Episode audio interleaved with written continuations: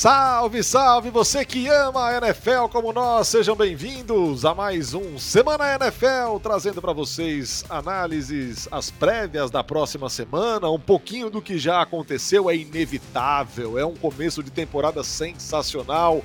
Vamos falar, é claro, além dos jogos da próxima semana, a semana 3 que vem aí já nesta quinta-feira, também um pouquinho do que aconteceu na última semana e que pode, é claro, trazer implicações para o restante da temporada. Então não se esqueça de se inscrever aí no seu agregador de podcast favorito para ficar por dentro, receber todos os alertas, ficar a par de tudo que acontece na NFL e tomar conhecimento de cada novo episódio que traremos aqui todas as semanas. Toda quinta-feira de manhã sai o podcast fresquinho com a prévia da rodada seguinte e também um pouco do que aconteceu na rodada anterior da NFL, meu caro Antony Curti. Seja bem-vindo uma vez mais. Olá, olá, Narda e meus queridos amigos ouvintes, você ouvinte lavando louça. Eu gosto quando eu falo isso, porque a pessoa que está lavando louça, ela se sente abraçada. Fala, meu Deus, estou lavando louça. Mas sabe que eu gosto de lavar louça? É um momento. Eu odeio lavar Tem duas coisas que eu gosto de fazer que eu sei que o ser humano normalmente odeia: lavar louça e fazer a barba. Olha. Eu não fazia a barba antes por uma questão de estilo. que, meu, que eu fiz um visagismo falou, com, com. Você falou tudo. São duas coisas que eu odeio. Você odeia fazer a barba? Odeio. Cara, eu penso muito odeio. na vida quando eu faço a barba. Tipo. Putz, eu fico pensando na vida. É o que eu faço no banho, né? Porque aí a pele, os poros abrem e tal. Se se corta menos, é melhor. Mas eu venho fazendo a barba de assim de anão no banho, putz, meu, penso na vida, é uma sensação boa, cara. Se reflete e tal. Lavar louça também. E é, eu, eu gosto da sensação de arrumar as coisas, sabe? De tipo ver a pia limpa, ver o rosto com a barba ah, feita. Eu, eu gosto, eu gosto. Eu sou muito. Eu, nesse aspecto, cara. Ó, tô até vergonha do que eu vou falar. Hum. Eu tenho vergonha, tá, gente? Eu sei que é uma falha feia. Eu Adoro cozinhar, como todos sabem. Sim. Podcast Mas pro gastronomia. Detesto, detesto cozinha cheia de coisa e eu faço muita bagunça, cara. Eu tenho me policiado em ir fazendo e lavando, fazendo e é, lavando, é para tirar da frente, para não ficar aquele caos, aquela guerra. Outra coisa, eu adoro dormir numa cama bem arrumadinha, com o lençol preso no pé, assim, para não ficar fugindo do lençol a noite inteira, mas eu odeio arrumar cama, velho. Cara, eu gosto de arrumar cama também. Momento coach, com Anthony Curti. Virou um podcast coach. Aí, ó. Coach. Mude sua vida com Anthony Curti, Fernando Nardini. É... Eu gosto, sabe que eu gosto de arrumar a cama? Vai ser muito coach isso que eu vou dizer, mas isso é desde criança, porque eu ia em acampamento e a gente tinha que arrumar a cama quando a gente acordava. Você Sim, começa tinha. o dia produtivo, sabe? É muito coach isso, desvirtuaram isso, porque tudo é para ser produtivo, etc, etc. Mas é um costume que eu tenho é, desde criança, de tipo, arrumar a cama, porque aí eu olho pra cama arrumada e falo, putz, comecei o dia bem. Tipo, eu gosto de acordar, beber um copo de água, porque eu também já. Não, já... Assim, se eu arrumo a cama, é logo que eu levanto. Isso, exato. Senão já era. Exatamente. Aí também eu não vou falar que eu sou perfeito, antes incrível. de arrumar a cama. A única pessoa perfeita no mundo chama-se Tomás Eduardo. O resto somos mortais. e o Rodrigo Hilbert? O Rodrigo Hilbert nada mais é do que o. É, é, é, tudo, é tudo, igual. Ele constrói capela, ele, ele é um idoso então... bonito, ele casou com uma gaúcha. No... É tudo igual, os dois. No tempo que você arruma a cama, ele faz uma colcha de crochê pra com cama. Com certeza, com certeza. E, e, e faz o café da manhã das crianças, ao mesmo tempo entre tipo uma, uma virada e outra da panqueca que ele faz ah, com, com, uma massa pra cima de mim. Que personagem isso aí também, viu? Ah, dá licença, cara. Ó, oh, mas arrumar a cama é bom, mas tem que ser. Eu sou humano, né? Tem que ser na hora que você acorda, senão já era. É, e é eu gosto de lavar louça. Eu, eu gosto pela sensação de, de, tipo. Eu sou muito assim, cara. Eu fico mais feliz quando eu termino de fazer uma atividade e vejo o resultado. Então, tipo, eu fico feliz de ver o podcast no ar, por exemplo. Não necessariamente de no, na hora que eu estou fazendo. Eu, eu gosto dessa sensação, me dá uma, uma adrenalina. Eu sou viciado em produtividade. Pronto. Usei, usei o termo, ai, o termo ai, da ai, moda aí, ó. Coach. Inclusive, vou, vou abrir um, um Instagram com melhores amigos, eu vou cobrar para passar dicas no meu. Não tô brincando, tá, gente? Pelo amor de Deus. Vamos lá, vai, Brasil. Esse podcast tá mais fresco que o manjericão colhido na hora. Vamos nessa, começar falando da semana 3, como de costume por aqui, o jogo que já é nessa quinta-feira, que envelhece rápido, a gente deixa por último.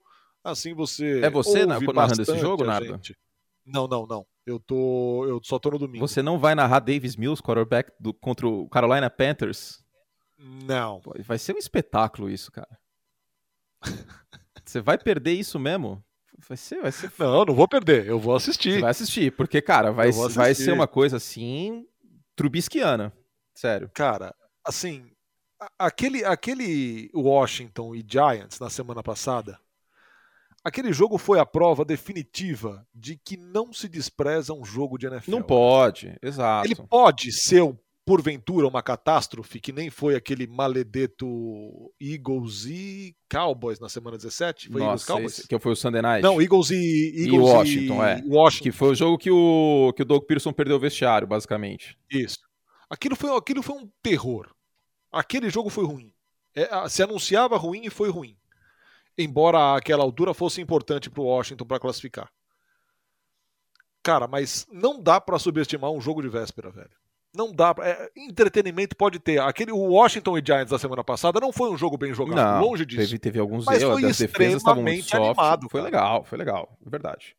Bom ponto, Fernando. Animado. Bom ponto.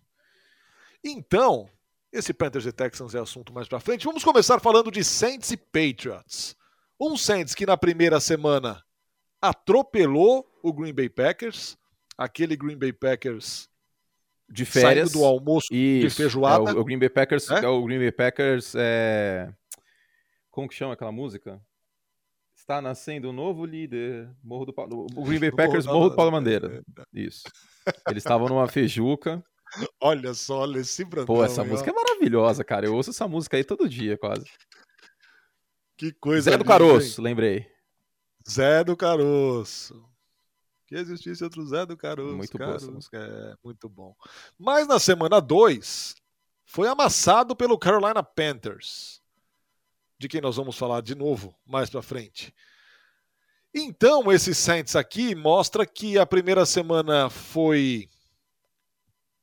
Talvez bem. Talvez não foi bem mais um tropeço, um dia muito atípico, um dia muito abaixo, muito aquém do Green Bay Packers do que propriamente é, uma gigantesca atuação do New Orleans Saints, que sim se aproveitou da fragilidade do adversário para aproveitar, só que comprovadamente um time que está em reconstrução depois da saída do seu grande líder, Drew Brees, uhum.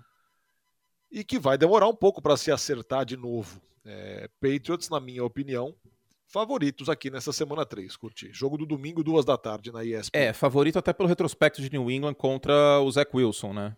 Que conseguiu aí quatro interceptações em quatro bolas que viajaram 10 jardas ou mais. E aí a gente tem o James Winston, que, ok, teve um bom jogo na semana 1 tal, mas é um quarterback pressionado, não tá fazendo um bom trabalho neste ano. Ele tá tendo poucas jardas por tentativa, pressionado, e foi o quarterback mais pressionado, inclusive, na semana 2 por Carolina. Daqui a pouco a gente fala sobre os Panthers, que acho que vale a pena falar, mesmo expirando rápido nessa né, sessão do, do, do podcast da quinta-feira, porque a gente sabe que tem gente que ouve sexta. Mas, sinceramente, Fernando, eu concordo com você. Os Patriots são favoritos nesse jogo pelo simples fator de Bill Belichick fazendo plano de jogo contra o James Winston. James Winston que vem tendo, é, não é que uma interceptação, ele vem tendo mais de uma interceptação com alguma frequência, né? É, Exatamente, foram duas, né, contra o Carolina Panthers.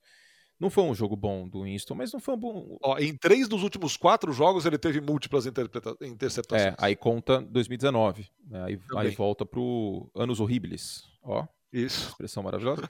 pro Anos Horribles do, do James Winston, que foi o ano de, de 30 interceptações. Então, assim, eu vejo pelo, pelo matchup, pelo confronto, os Patriots favoritos, porque aí é correr com a bola, é um Mac Jones que vai ter aqueles passes de 4, 5 jardas, que é aquilo que é para ter, entendeu? Eu entendo a crítica. Ah, mas o Mac Jones tá soltando o braço. Mas enquanto ele não precisar soltar o braço para ganhar o jogo, o Bill não vai mandar ele soltar o braço. Esse é o grande ponto. Não é só na conta do Mac Jones isso. E de qualquer forma, esse é o Mac Jones. Esse é o Mac Jones que a gente esperava. A gente sempre falou que é um Alex Smith 2.0, um Chad Pennington 2.0. Não vai fugir muito disso. Agora, com uma boa defesa, uma defesa jogando bem, uma defesa oportunista, uma defesa que na metade da temporada vai ter o Stephen Gilmore de volta, com o Bill Belichick chamando essa defesa, com o McDaniel chamando o ataque, com os running backs estão sofrendo fumbles importantes como na semana 1, esse time do New England Patriots é um time, Nardo aqui, tem total condição de brigar um wild card. Né? A divisão para mim ainda é de Buffalo. Mas esse é um jogo importante, né? Contra um time que a gente não sabe muito bem qual é.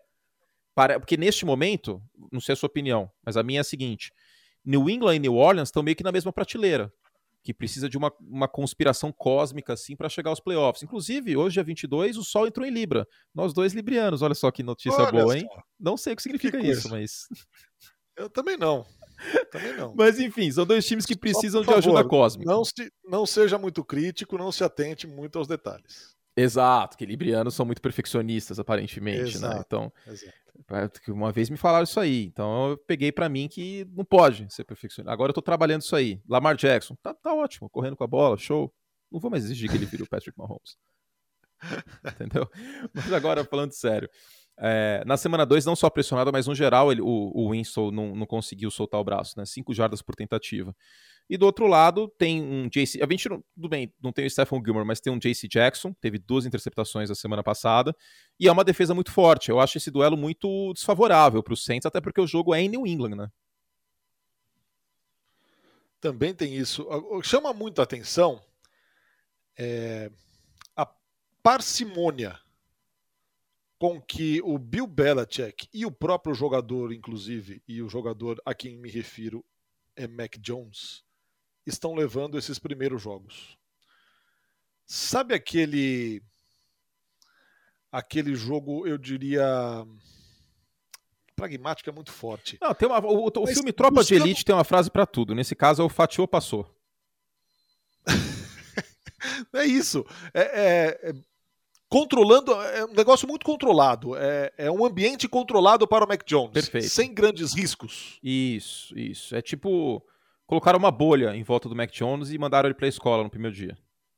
Exato. E, e eu acho isso eu acho muito positivo para o cara pegar ritmo, para o cara se ligar no que ele tem que fazer ali, para sentir essa diferença do college para a NFL, a valer mesmo, na pancadaria, com o jogo valendo.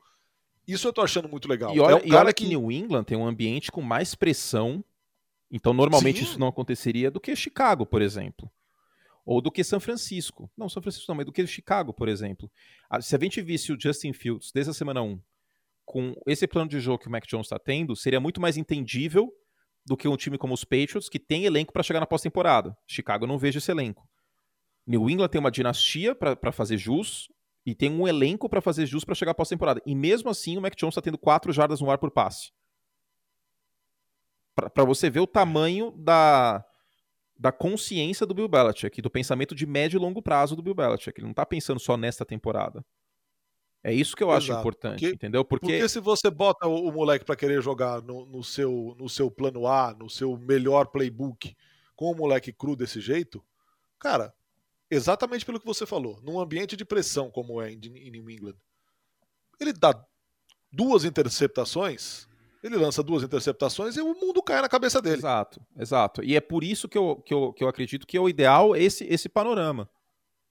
Entendeu? Você colocar o cara. Você tem que colocar em campo. Essa é a minha opinião. A não ser exceções como o Patrick Mahomes ou talvez até o Josh Allen chegando na NFL. Mas, salvo essas exceções, você tem que colocar o cara em campo para você, primeiro de tudo, ter tape para mostrar para ele assim: olha, você errou aqui, aqui, aqui e ali. Você acha que o Jared Goff não ficou a off-season inteira de 2017 sentado com o Sean McVay vendo os erros dele para ele corrigir? Com certeza absoluta.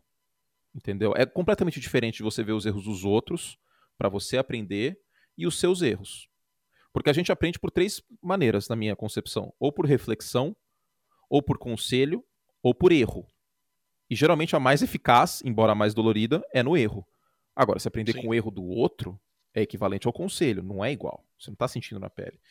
Então, eu acho muito, muito plausível esse plano de jogo que o New England está fazendo. Não me incomoda. Eu sei que muita gente, muita gente está ouvindo e tenho colegas é, que, eu, que, eu, trabalho junto no site, no Pro Football Talk, que estão incomodados com esse plano de jogo do Mac Jones, mas não me incomoda, porque, acima de tudo, não é nenhuma surpresa. Eu não estou nada surpreso com isso. E segundo, porque o time está ganhando. Não é por causa do Mac Jones que o time está ganhando, mas ele não está atrapalhando. É isso. Entendeu? Então, é, se, se não precisar dele, se não precisar de alguma forma do, do quarterback, para que, que você vai ficar sol, fazendo ele soltar o braço, correndo ser interceptado e etc? Não tem porquê. Claro, e é, e é mais fácil você desenvolver um quarterback no ritmo em que está o Mac Jones agora e vencendo jogos, ou você desenvolver um quarterback do jeito que está o Zach Wilson, por exemplo, em New York? Então, no, no Bumba Meu Boi. É, eu também vejo possibilidade de você desenvolver um quarterback desse outro jeito. Né? Eu até fiz um vídeo hoje que, eram, que são cinco quarterbacks que foram mal no ano de calouro e que deram a volta por cima. O Peyton Manning teve mais interceptação que touchdown no ano de calor. O Eli Manning, mesma coisa. O Carson Palmer não foi bem no ano de calor, e no ano seguinte ele liderou a NFL em touchdowns nos Bengals. Só para citar alguns exemplos. Tem outros tantos. O Carson Wentz, o Joe Flacco. A gente poderia. O próprio Jared Goff, embora o, exemplo do Goff não é muito bom porque ele trocou de treinador, né? E aí o Sean McVay salvou a vida dele praticamente. Mas eu, eu não me importo em ter um quarterback com uma chuva de interceptações até porque é, faz parte do jogo. Falou assim: ah, mas e se ele quebrar? Cara, se quebrar, quebrou, velho. Se quebrar, quebrou. Se quebrar é porque ele não tem o necessário para ser um quarterback na NFL. Não é por acaso que os caras ganham 30, 40 milhões de dólares.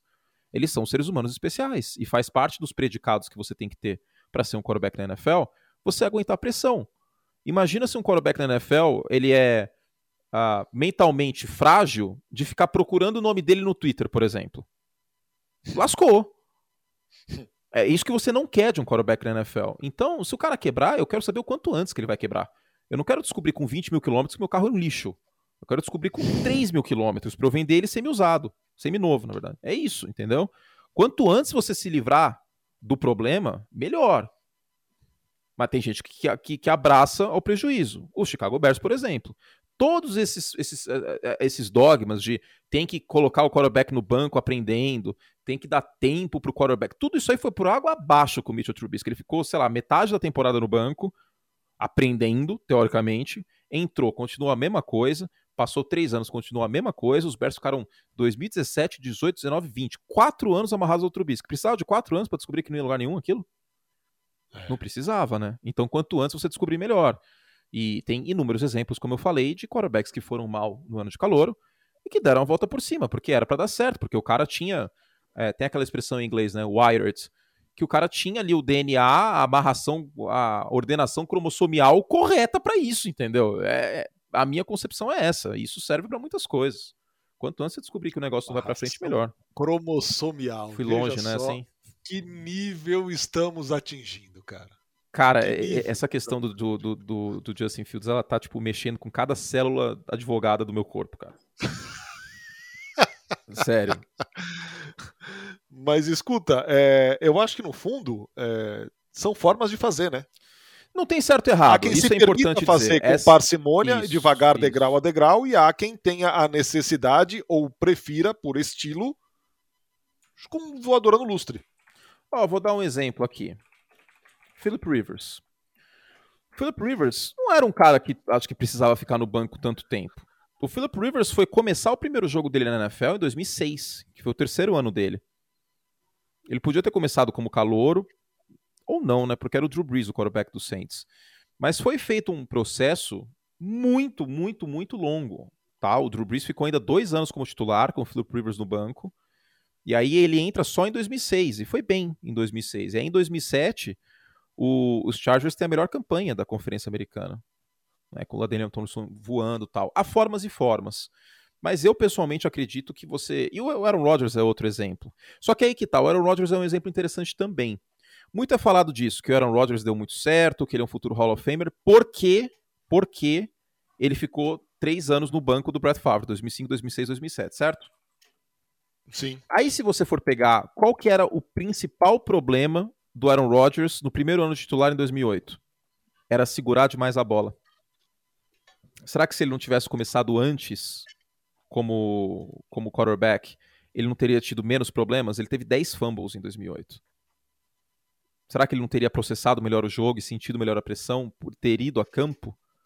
Tudo bem, não precisaria ser em 2005 necessariamente, mas tem isso, entendeu? É, no caso do Justin Fields, a gente entrando no mérito porque ele foi declarado titular, né? O Dalton não está saudável, o Nick Foles outro quarterback, então o Matt Nagy resolveu ir com o Fields.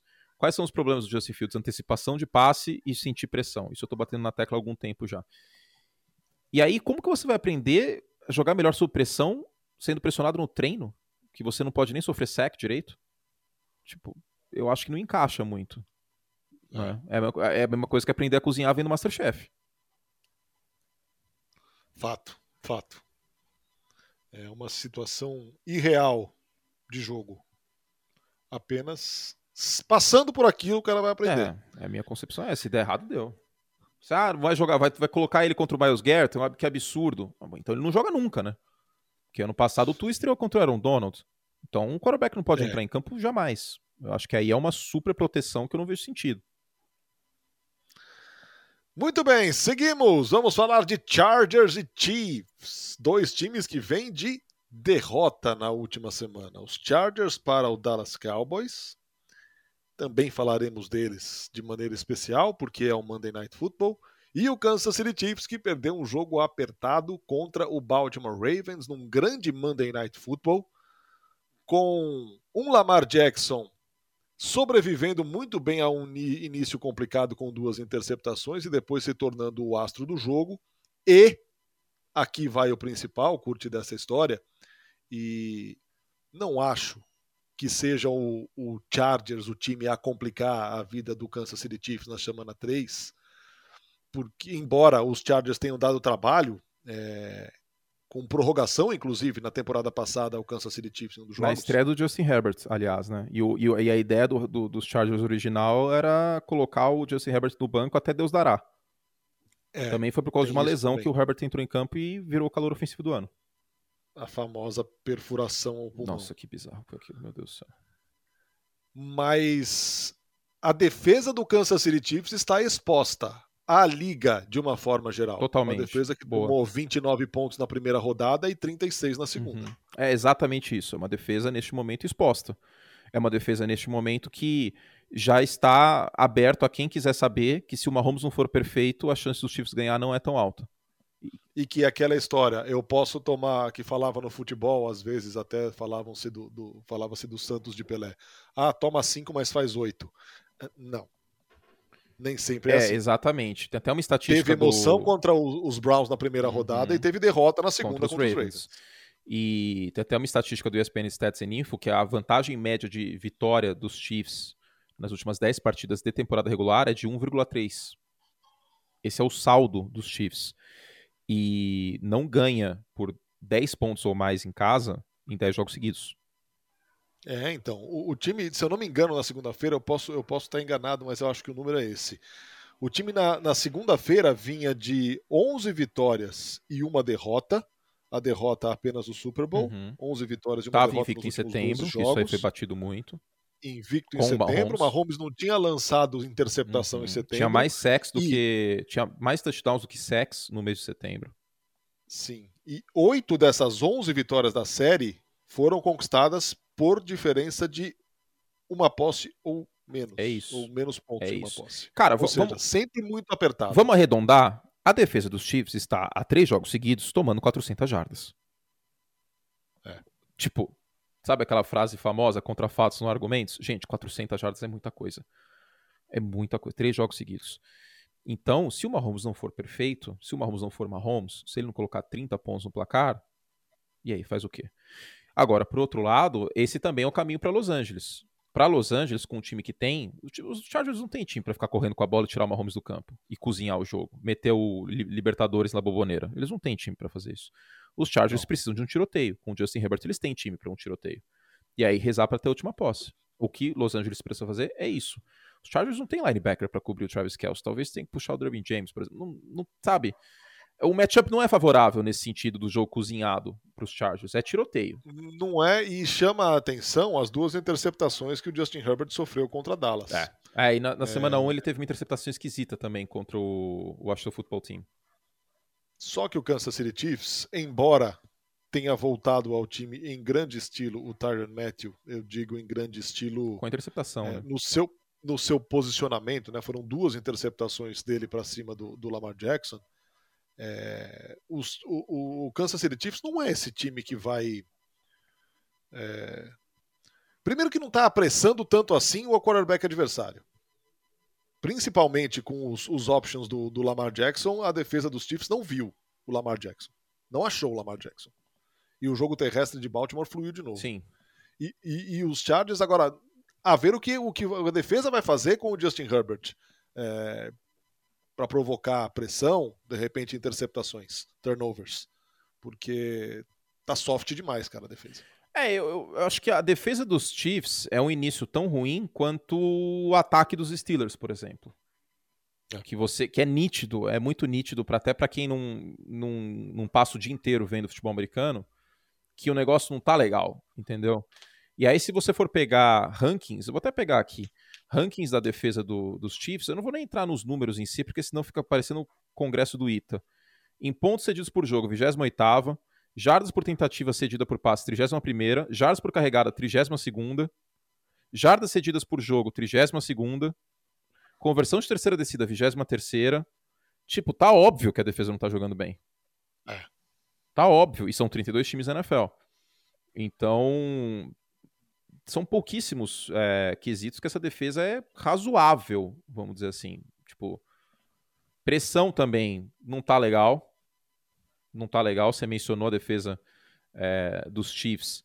Neste momento, a defesa dos Chiefs, deixa eu achar aqui certinho o número, é a 25 da NFL em pressão, com 25%. Então, não tá da hora, né? É, é, é, aquela velha máxima. É o Santos Pelé que você mencionou. Tem que fazer 8, tem que ganhar o jogo de 8 a 5.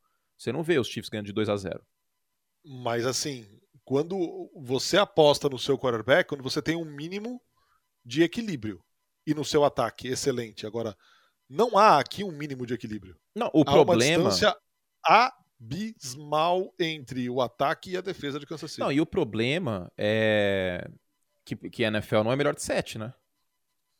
E aí, Exato. se o adversário tiver a última posse numa semifinal de conferência? Faz como? Exatamente, exatamente.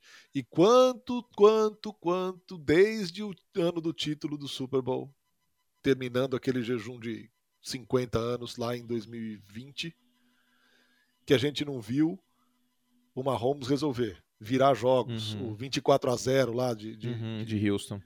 De Houston. Então, cara, é, eu acho que chega uma hora que, que a coisa complica. A água bateu no pescoço de Kansas City. É. É, eu não sei, eu não sei até que ponto é, é confortável ou será confortável nessa temporada. A é, e a realidade é que eles fizeram essa opção, né? Uh, e eu não sei se eu consigo julgar essa opção. Eles tinham duas possibilidades ou eles investiam pesado em secundário e linebacker, ou eles protegiam o Mahomes. Qual foi a opção? Vamos proteger o Mahomes. Não dá para condenar. Não dá para condenar, entendeu? E também não acho que a culpa é exclusivamente do Steve Spanuolo. O estilo do Kansas City Chiefs é esse. É, o, jogue, é viva pelos três pontos, morra pelos três pontos. É viva pelo Mahomes, morra pelo Mahomes. Se o Mahomes acordar com azia, já era. É isso. Eu, eu não acho que é confortável. É, não estou dizendo que os Chiefs não podem ser campeões assim. Lógico que podem mas é perigoso. Né? O que mais temos, Fernando? Já estamos aí com meia hora e falta falar um monte de jogo. Pois é. é para terminar, Chiefs favoritos? Eu acho que sim, ainda Eu assim, acho que ainda assim, favoritos. é, ainda assim, é muito difícil apostar contra o Kansas City Chiefs jogando no Arrowhead, mas não é, não dá para cravar também. Não achem não. que é a AFC East da época de Tom Brady, essa divisão é forte. Todos os times, todos os três times não chamados Kansas City Chiefs têm condição de ganhar do Mahomes. Não vão ganhar sempre, Kansas City entra como favorito contra esses três times. Mas dá para ganhar. Ano passado os Raiders mostraram isso. Seguimos. Por falar em Raiders, esse, na minha opinião, mas é um time que a gente falou pouco e dedicou pouco carinho, mas que comprovou que merecia esse carinho já com a temporada começada, depois de duas boas vitórias. Raiders e Dolphins. Vem aí um muito provável 3-0 do Las Vegas Raiders na temporada contra um Dolphins sem, Tua, sem né? o Tua Tagovailoa, é. com fraturas nas costelas e jogando bem, cara. O, o, o, Derek Carr também tem um problema, mas parece algo. Mas deve jogar, deve jogar. Suave, é. deve ir para o campo. É um time que vai muito bem nesse começo de temporada e obrigado. É, eu julgava lá no começo que a gente tinha dedicado pouco carinho a duas equipes. Hum. É, uma delas eu já sei a sua opinião, que é o, o, Arizona Cardinals, mas eu acho que é uma equipe que dedicamos pouco carinho e que ela está justificando o que precisa. E a outra é o Carolina Panthers. É, no caso dos Cardinals, é que assim, a tecla que eu bati muitas vezes é que o Kyler Murray é um espetáculo, é muito gostoso de ver o Kyler Murray jogar. É muito legal, é muito divertido. Só que os Cardinals a gente não pode esquecer, porque se a gente olha o placar, fala, putz, que lindo, maravilhoso, a Arizona ganhou. Mas ficou por um field goal de perder. E o Kyler Murray ficou. teve duas interceptações que não precisava ter tido. Que foram completamente evitáveis. Meu problema com o Arizona é, é esse. Ele é showman, cara. Ele é showman, velho. Não, totalmente. É incrível ver ele jogar. Mas... É o cara é o cara pro espetáculo. Exato. Meu problema com o Arizona é esse e a defesa ficar saudável. É o Chandler Jones e o, e o DJ Watt terminarem a temporada saudáveis.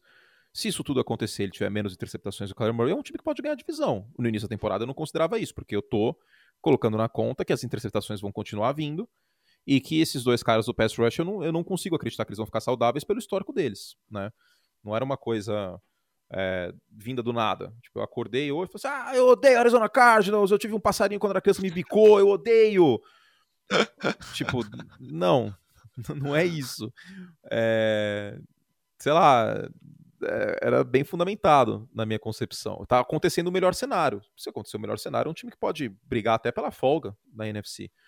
Né? Mas hoje eu sou mais Rams, por exemplo. Ainda sou mais Rams. Até porque tá acontecendo também Justo. o melhor cenário em Los Angeles, Não. né? Não, é, cara, essa, essa divisão pega pra capaz é, totalmente, total, totalmente, né? O, o Seattle Seahawks tem uma vitória e uma derrota, Cardinals 2-0, São Francisco 2-0 e Los Angeles 2-0. Né? E Seattle ficou a um tempo melhor jogado de ter 2-0 também, né, contra a Tennessee, que foi um desastre. Exato. O final da partida Exato. parecia que o Dark Henry estava jogando contra uma criança de 10 anos na defesa. Mas é isso, cara. Eu acho que não tem muito o que falar desse jogo, porque não vai ser tanto termômetro pela ausência do Tua. É, Las Vegas tem totais condições de, de, terminar a primeira metade de temporada com campanha positiva. Só que me preocupa o resto. A gente já viu essa defesa derretendo em segundas metades de temporada. E ano passado também começou 2-0, terminou 8-8. Então eu quero ver eles terminando uma temporada completa.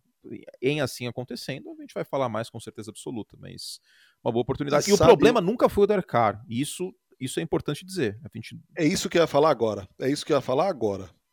Surpreende, é, tendo acontecido o que aconteceu com a linha ofensiva dos Raiders durante a temporada passada, que eles tenham entrado nessa temporada com uma proteção, eu diria, acima das expectativas ao Derek Carr. Sim, com certeza. Eu estava esperando que ia ser bem pior. É... Tá em meio de tabela impressões cedidas essa defesa. E o Derek Carr tá se livrando da bola rápido. Isso é importante. Né? É uma coisa que a gente pega vendo o jogo. Mas uma coisa só que me preocupa em relação à defesa, para vocês ficarem de olho. É a 25 da NFL neste momento em jardas por carregado. Contra Miami isso não vai ser problema, porque Miami não tem um jogo terrestre forte, tá jogando Brissett e tal. Mas é algo para monitorar ao longo dessa temporada, tá? Porque eu não consigo confiar muito em defesas frágeis contra o jogo corrido, em especial em dezembro, em especial em playoffs. Então, Arizona tem esse problema também, aliás. Mas são dois times que, cujas defesas terrestres precisam melhorar. Mas a, a, tendência total e absoluta é Las Vegas ganhar esse jogo. Eu ficaria muito chocado se os, se os Dolphins vencessem sem o Tua. Seguimos agora com um jogo que é tiro, porrada e bomba, hein, meu? Tampa Bay Buccaneers e Los Angeles Rams. Esse jogo, Anthony Curti. Temos um Thomas Eduardo que tá jogando uma bola absurda. E se eu fosse Bill Belichick, Robert Kraft, a torcida dos Patriots, eu já começaria a colocar as barbas de molho, porque o cara tá jogando o fino. E do outro lado, um Rams muito forte, é, comprovando que a troca fez muito bem ao time e ao Matt Stafford. Cara, esse jogo vai ser disparado mais legal da rodada. Eu acho também. Eu acho também. Porque esse jogo pode. Ele, neste momento é, minha, é meu palpite de final de conferência nacional, inclusive. E aí, no caso dos Rams, você tem um play action que sempre foi o feijão com arroz desse ataque. Né? Neste momento, o Matt Stafford tem dois touchdowns e uma interceptação e 14 jardas por tentativa no play action. 14 jardas é muita coisa por tentativa. Cada vez que ele soltou a bola no play action, conseguiu 14 jardas. Aí você vira e fala: Ah, mas isso aí nos Rams é normal. Sabe quanto que o nosso câmbio automático de Jared Goff teve ano passado? Hum. Sete. Ele foi o 22 segundo num ataque que é predicado nisso. Cara, aliás, velho. É o dobro. Vou fazer, vou fazer aqui mais um parênteses. Esse podcast vai ter uma hora e meia essa semana. É... a gente trocou mensagem durante o Monday Night, cara. O Jared Goff começou jogando um fino, velho. De repente, cara. O que aconteceu? O que aconteceu? Meu Deus é a teoria infalível, céu, cara. cara. A teoria do câmbio o automático. Cometeu, o cara cometeu alto fumble, velho. Ali, metade da audiência foi dormir, tenho certeza. Tipo, Pelo eu acho que as pessoas estavam de esperando Deus, isso acontecer. É, tadinho do Goff, ele é esforçado, ele estava bem protegido, muito bem protegido, e o Jared Goff bem protegido é isso no aí. No começo do jogo, No né? começo do jogo. No começo do é. jogo. No segundo tempo, o Green Bay começou a, começou a chegar na pressão. Exato. E... Mas é isso aí, esse é o Jared Goff. O Jared Goff que a gente viu domingo é a melhor exemplificação do Jared Goff possível. É um quarterback bem, pression... bem protegido, jogando bem, achando os alvos, trabalhando bem em profundidade, e ao menor sinal de pressão ele começa a espalhar farofa. Infelizmente, esse é o Jared Goff, por isso que eu sempre brinquei do câmbio automático. Que enquanto está funcionando é tudo lindo, maravilhoso. Acelerou, freou, parou no farol. Nossa, que lindo, arrancou, não precisa nem pensar. Ladeira, ih, ladeira, qual é o meu problema? Agora, a partir do momento que você tem um ranginho no câmbio automático, ou que o RPM sobe, vum, quando vai passar a marcha, meu amigo, prepare o bolso. É isso, esse é o Goff, infelizmente. É, nada de novo no reino da Dinamarca, vamos dizer assim. Agora. Vou puxar aqui o balão de volta. Voltando, voltando para Bucks e. voltando para Bucks e Rams. Os Bucks vão precisar correr bem com a bola, tá? Para tentar tirar a pressão indiretamente, indiretamente do Tomás Eduardo, porque a gente sabe que o Brady desprotegido é um problema é um problema. Ano passado contra os Rams, inclusive, ele foi bastante pressionado, isso no Monday Night Football. Os Rams Não, venceram esse jogo então. E eu já vejo o Aaron Donald babando. É né? isso. Então o que, que você pode fazer para contra-atacar isso? Tome-lhe corrida em cima justamente do Aaron Donald, para tentar anular isso, ou pelas laterais, para você acabar fazendo o Aaron Donald ficar vendido.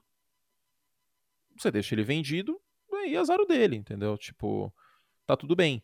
E aí você pega é, as pressões, a porcentagem de, de, pressões. O Brady não foi pressionado em mais de 20% nessa temporada ainda, o que é um absurdo. Essa linha, essa linha ofensiva pressiona, é, protege muito bem ele e ele se livra da bola muito rápido. Ano passado, contra os Rams, ele foi pressionado e fez caca. E aí os, os Rams ganharam por 27 a 24. Né? Foi na semana 11 esse jogo. Então é algo sempre a gente ter sob, é, sob monitoramento, vamos dizer assim. Né? O caminho é pressionar o Tom Brady para os Rams. E defensivamente é importante aqui que, que Tampa Bay proteja o fundo do campo, né, cara? Porque o Matt Stafford é, é um outro quarterback em relação ao, ao Jared Goff, né? E os Rams no play action no fundo do campo estão indo muito bem nessa temporada, como a gente já falou. E não te dá a sensação de que Matt Stafford e Cooper Cup se conhecem há muito tempo. É, a sintonia dos dois é bizarra, né? Neste ano tá uma sintonia coisa de louco, bizarra, cara. bizarra. Tipo, é a válvula de escape, é o Julian Edelman do, do, do, do Matt Stafford, basicamente. Com que seis meses coisa que eles de louco, cara. É impressionante mesmo. É realmente impressionante. Isso aí é uma coisa, talvez dobrar o, o você manda uma blitz e aí você dobra no, no Cooper Cup pode ser uma, uma alternativa aqui por parte de, de Tampa Bay. Tem linebacker para fazer isso, tem safety para fazer isso. Pode ser uma, uma, eventual saída, porque a sintonia entre os dois tá uma coisa. tá uma coisa de louco, assim. Tipo. É, 100 jardas recebidas todo jogo, cara. Tipo. É. Bizarro. Seguimos. Vamos ao Sunday Night Football, jogo que também promete bastante, hein? Green Bay Packers, vindo de uma grande atuação na segunda-feira, fazendo o que tinha que fazer contra o Detroit Lions, contra o San Francisco 49ers. Duas camisas pesadíssimas, frente a frente. É, Aaron Rodgers recolocando as coisas nos devidos lugares e falando ao mundo que tudo o que ele ouviu foi uma tremenda babaquice depois da semana 1, depois da derrota na semana 1.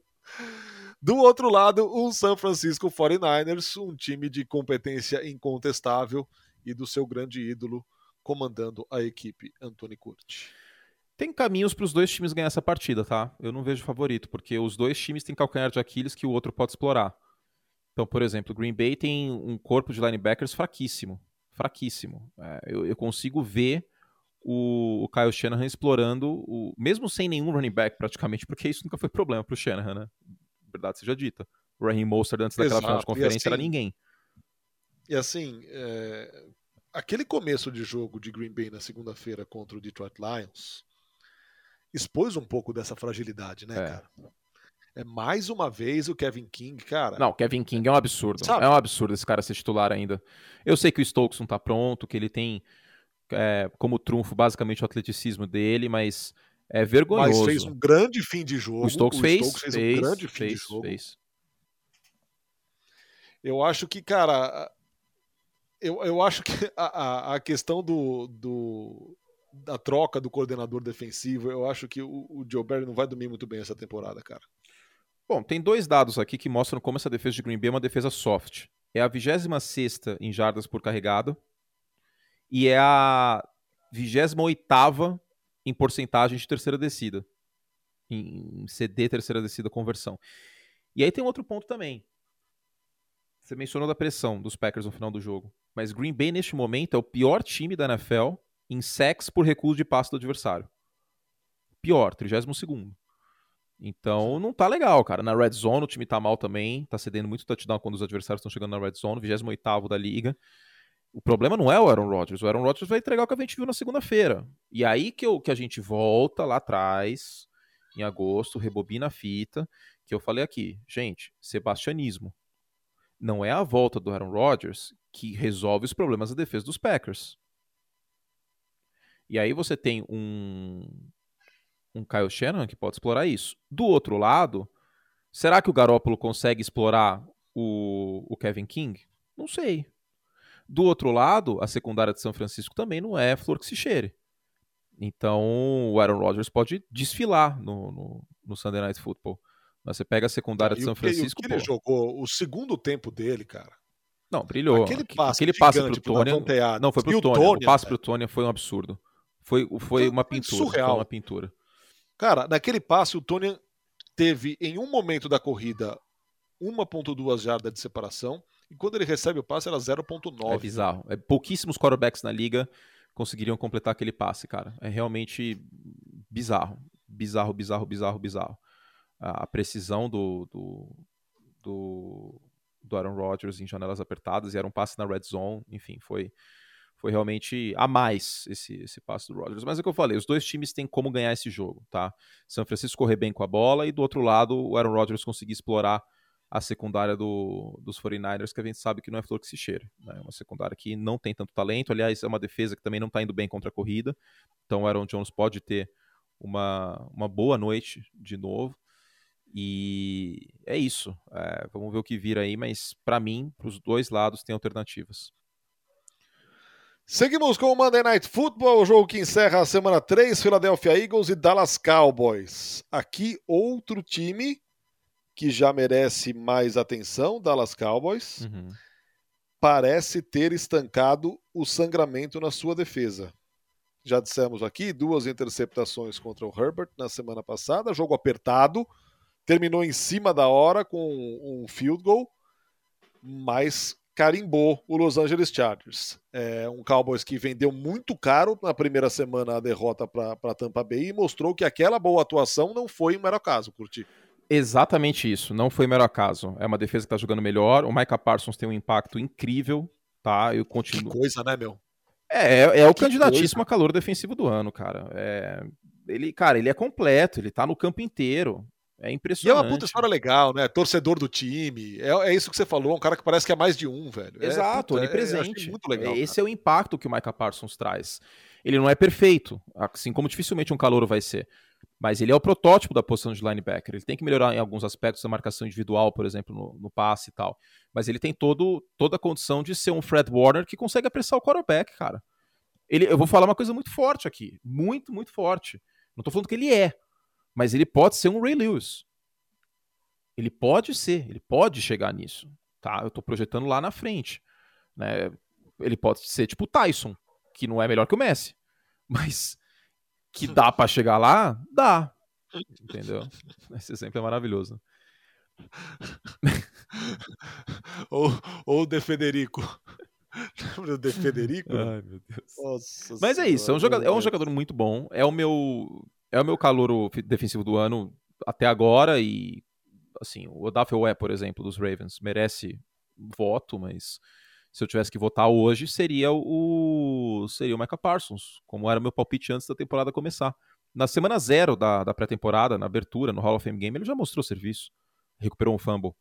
Ele tá em todo é. lugar, é impressionante. Ele tá em todo lugar, tá no campo inteiro. E os Cowboys agora estão usando ele como edge, edge rusher, na ponta da linha, né, dadas as ausências e tal. Então, é um cara que tem capacidade de mudar essa defesa mesmo e vem mudando essa defesa. Então, eu vejo um, um duelo muito favorável pro, pro Dallas Cowboys aqui. É, os wide receivers dos Eagles não fizeram um bom trabalho na semana 2. O Nick Sirianni não fez um bom trabalho chamando o time no segundo tempo, tomou um nó tático do Kyle Shanahan, que fez ajustes, por exemplo, parou de correr pelo meio, começou a correr mais pela lateral, o Garópolo começou a passar curto. O Philadelphia não mostrou alternativa a isso. Então, pode ser um balde de água fria aí na cabeça do torcedor dos Eagles. A gente sabe que NFC é NFC e vice-versa, mas com Dak Prescott, com Micah Parsons, com, com menos desfalques, eu dou meu voto de confiança aqui para Dallas. Quem sabe ficar com campanha positiva, que é um time que não tem campanha positiva no momento, mas merece campanha positiva. Talvez não tenha campanha positiva porque pegou um dos grandes candidatos ao título da temporada na roda de semana 1, Tampa Bay Buccaneers. E deu trabalho pro primeiro do Power Ranking de todo mundo, fora de casa, na abertura da temporada. Então, quer dizer, com o Dak Prescott passando 60 vezes a bola. Então, acho que Dallas está um pouco sob o radar. E, e essa, essa, vitória fora de casa. São dois jogos fora de casa para Dallas já, né? No início da temporada. Vitória fora de casa contra. É, foi fora de casa, não foi? Contra os. Os, os é. Chargers? Ou eu tô doido? Deixa eu checar. Foi fora em Chargers. Foi exatamente. em Chargers, né? Exato. Então, dois jogos seguidos fora de casa e, e agora uma vitória sofrida. Eu sei que teve falta, teve um monte de coisa lá, dos Chargers, né? A gente sabe que muitas vezes esse time acaba se encontrando em situações assim. Mas um jogo em casa, no Monday Night Football, é, estreia em casa de Dallas na temporada, contra os Eagles, que tem a mesma campanha. Então, para solidificar a, a vantagem na divisão, porque, por exemplo, a tendência é que os Bills vençam Washington. Essa é a tendência. O jogo em Buffalo, Buffalo é muito mais time. E aí, o futebol team, o Washington Football Team, ficaria 1-2. Os Giants devem vencer os Falcons, devem ficar 1-2 também. E aí, Philadelphia fica 1-2 e Dallas 2-1. Abre dois é, jogos assim, dessa galera. Então, esse jogo é muito importante para Dallas. É, e vou dar um vou dar um palpite arriscado aqui. Para mim vai ser uma surpresa muito grande se o título da divisão não ficar com o Cowboys esse ano, cara. Para mim também. Por mais que a gente tenha se empolgado aí com o Taylor Heineken e tal, ele tem alguns problemas de mecânica, os passes dele ficam muito altos, ele pode estragar alguns jogos com interceptações tolas. E assim, no papel a gente gosta da defesa de Washington, mas vamos combinar que o Daniel Jones dissecou essa, dessa defesa e o Daniel Jones não é um grande quarterback. Então, de fato. E aí na semana 1, o Justin Herbert quase não foi pressionado por essa linha defensiva, que em tese era para pressionar em pelo menos 35% dos snaps. 30 35%. Então, Narda, é, como a, a, maior virtude de Washington não está se manifestando e a maior virtude de, de, Dallas, que é o Dak Prescott, está se manifestando, eu iria aqui com Dallas, que também era meu palpite antes da temporada começar. Por fim, vamos falar do Thursday Night Football nesta quinta-feira, Carolina Panthers contra Houston Texans. É, eu diria que dois times que surpreendem nesse início de temporada. Eu esperava menos dos Texans, esperava menos também dos Panthers. Porém, e aqui eu vou voltar a dizer, conforme lá no começo do, deste podcast, que demos menos carinho do que o necessário para os Panthers Primeiro. É porque a gente não sabia o que ia acontecer por... com o Sam Darnold também, né? Sim. É, eu achava que ele tinha uma nova oportunidade. Ele tem uma nova oportunidade e, por enquanto, vai aproveitando essa nova oportunidade. Isso aliado a um trabalho do Matt Rule que na temporada passada, em alguns momentos, já chamou a atenção como um trabalho muito bem feito é um Panthers que começa bem a temporada. Cara, é Morgan Fox jogando bem, Brian Burns jogando bem, Rassan Herrick jogando bem. Essa defesa de Carolina é a quarta da NFL em, em pontos por jogo, em pontos feitos por jogo. É a primeira em eficiência defensiva, que é uma estatística subjetiva. É a quarta em rating cedido. É a melhor em jarda cedida por carregada. É a melhor em jarda cedida por jogada. É a melhor em jardas passadas cedidas por jogo. É a melhor em jardas cedidas por jogo é a melhor em sex, a melhor em conversão em terceira descida e a melhor pressionando o quarterback adversário. Rapaz. Contra isso, é absurdo o que eles estão jogando. É absurdo. E tem elenco para isso, tá? A secundária pode não ser tão talentosa, mas o front é muito forte. E e vai pegar o Davis Mills, não vai ser o Tyrell Taylor, que estava com os nas pernas. É o Davis Mills, que é um quarterback que praticamente não jogou no college e com um bracinho de dinossauro. Cara, esse matchup é desastroso pro Houston Texans. Desastroso. A surpresa seria se Houston conseguir colocar 20 pontos no placar, por exemplo. É desastroso. E tipo, vai fazer, ah, mas o jogo não vai ser disputado, por que eu vou assistir? Porque é um, uma excelente oportunidade, porque assim, é, é uma medida de força você amassar oponentes fracos. Com Davis Mills de quarterback, essa defesa de Carolina tem que mostrar serviço. Tem que amassar o ataque do Houston Texans. E aí a gente vai ter uma boa oportunidade de ver justamente essa defesa em ação, e que está sendo pouco falada, que tem talento e que pode levar esse time para o wild card. Dito isso, dito isso, e aqui de novo, é, que legal que o Sandarno está tá tendo uma nova chance. E está jogando bem tá também, né? Boa menção. Sim. 280 jardas no primeiro jogo, 305 no segundo. Só que, para não dizer que eu só assoprei, vou morder. Hum. Que tabelinha boa para você pegar confiança. Ah, sim. Jets, Saints e Texans. Ah, sim, sim. É, a mesma, é o mesmo caso de Denver, né? que pegou, pegou Giants, depois pegou é, Jaguars, agora pega Jets. Mas aí eu vou te fazer, vou, vou, vou, te devolver isso com uma pergunta. Será que ano passado Carolina não teria dificuldade de vencer esses times? Ou poderia até ter perdido um dos jogos? Eu acho que sim. Aí que tá. Esses times não estão mais na mesma prateleira. Porque tem. Ah, eu acho que eu acho que complicaria contra o Saints. Então, mas ano passado a gente falaria, putz, Denver se complicaria num desses jogos aí, Carolina se complicaria num desses jogos aí. Eu sei que é muito cedo, semana 2 e tal, mas tem várias coisas que já desde o início da temporada se mostram muito fortes. O Mahomes em 2019, 2018, perdão, desde o início da temporada estava muito forte. E aí acabou se concretizando. A defesa dos Patriots em 2019 estava muito forte no primeiro mês de temporada e continuou forte o ano inteiro. Então não é porque é semana 2 que a gente fala assim, ah, não, tem que esperar. A gente vai esperar tudo Tipo, aí não faz sentido nossa profissão também, né? Se tudo a gente tem que esperar. Exatamente. Assim, então, peraí, então eu vou avisar, vou avisar o RH da ESPN que eu não trabalho em setembro. Começo a trabalhar em outubro só. Isso, para ter um espaço amostral É, bom. então, a gente respeita o espaço amostral, não é tudo que dá para se empolgar. Mas, por exemplo, os Raiders, eu quero esperar um pouquinho mais. Kyler Murray MVP, quero esperar um pouquinho mais. Só que quando a dominância é tão forte como essa defesa de Carolina, seja contra New Orleans, seja contra Jets, eu acho que dá para se empolgar, entendeu? Porque não é não é como se não tivesse razão para acontecer isso. Tem razão. O front é muito forte, a defesa é forte. O Brian Burns é um excelente apreciador de passe. Né? Só para citar um exemplo. O Hassan Reddick fez uma temporada muito forte no passado. Eu não sei como que conseguiram pagar o pouco salário que ele está recebendo em Carolina. Foi uma barganhaça da free agency. Então, Carolina tem motivos para sonhar. E, o, e o, o Sam Darnold está jogando bem, o Christian McCaffrey voltou bem da lesão dele. É um time que pode beliscar o White Card. Eu coloquei essa condicional inclusive, antes da temporada começar. Perguntaram para mim uma vez, numa rede social, agora não lembro onde foi. Pô, Curtis, por que você não tá tão empolgado com os Panthers? Um time tão bem treinado tal, papapá. Falei, cara, eu concordo, concordo, gosto de Carolina. E eu, eu reservei um carinho especial para Carolina no passado, comentei jogos, inclusive, dos Panthers. Só que eu tô na, na dependência do Sam Darnold. Se o, se o Sam Darnold jogar bem, aí a tendência é que o time vá bem também, porque quarterback é a posição mais importante do jogo. E aí dá para se empolgar. E é o que tá acontecendo.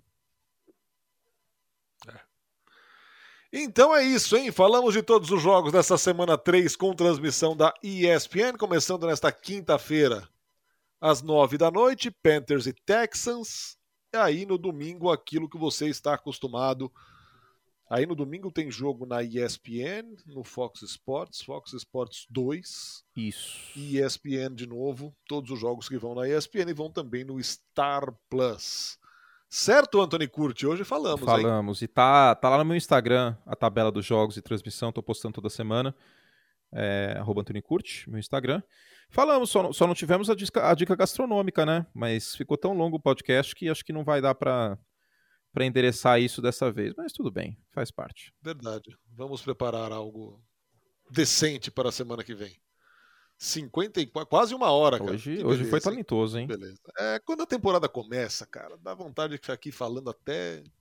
Falta só um vinhozinho do lado, uma cervejinha. Ah, ia ser bom, hein?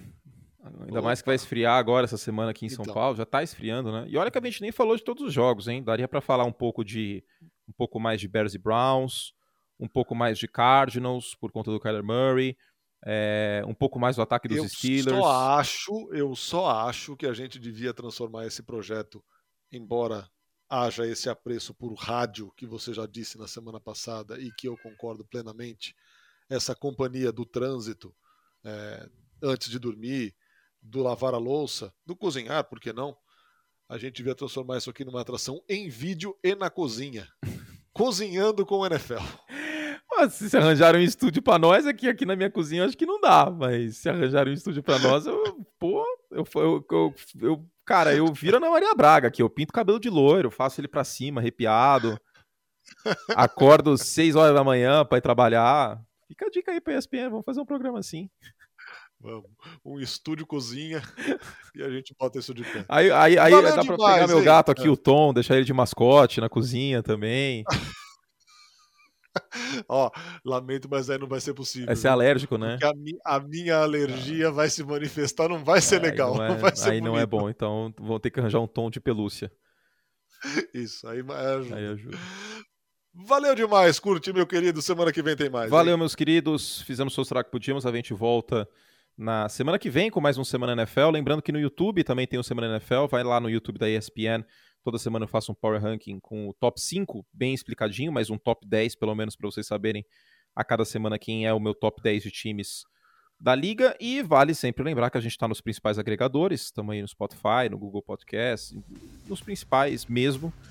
E aí basta você se inscrever, porque quando sai podcast novo, o aplicativo te avisa e você pode deixar baixado também para ouvir sem gastar internet, pode ouvir no trânsito, como o Narda falou, pode ouvir onde for, né? Na academia, lavando louça, arrumando a cama, aonde for, estaremos com vocês, certo? Certíssimo! Muito obrigado mais uma vez a todos pela companhia. Continuem escutando aqui o Semana NFL. Semana que vem nos vemos. Beijo nas crianças e boa semana 3 para todo mundo. Tchau!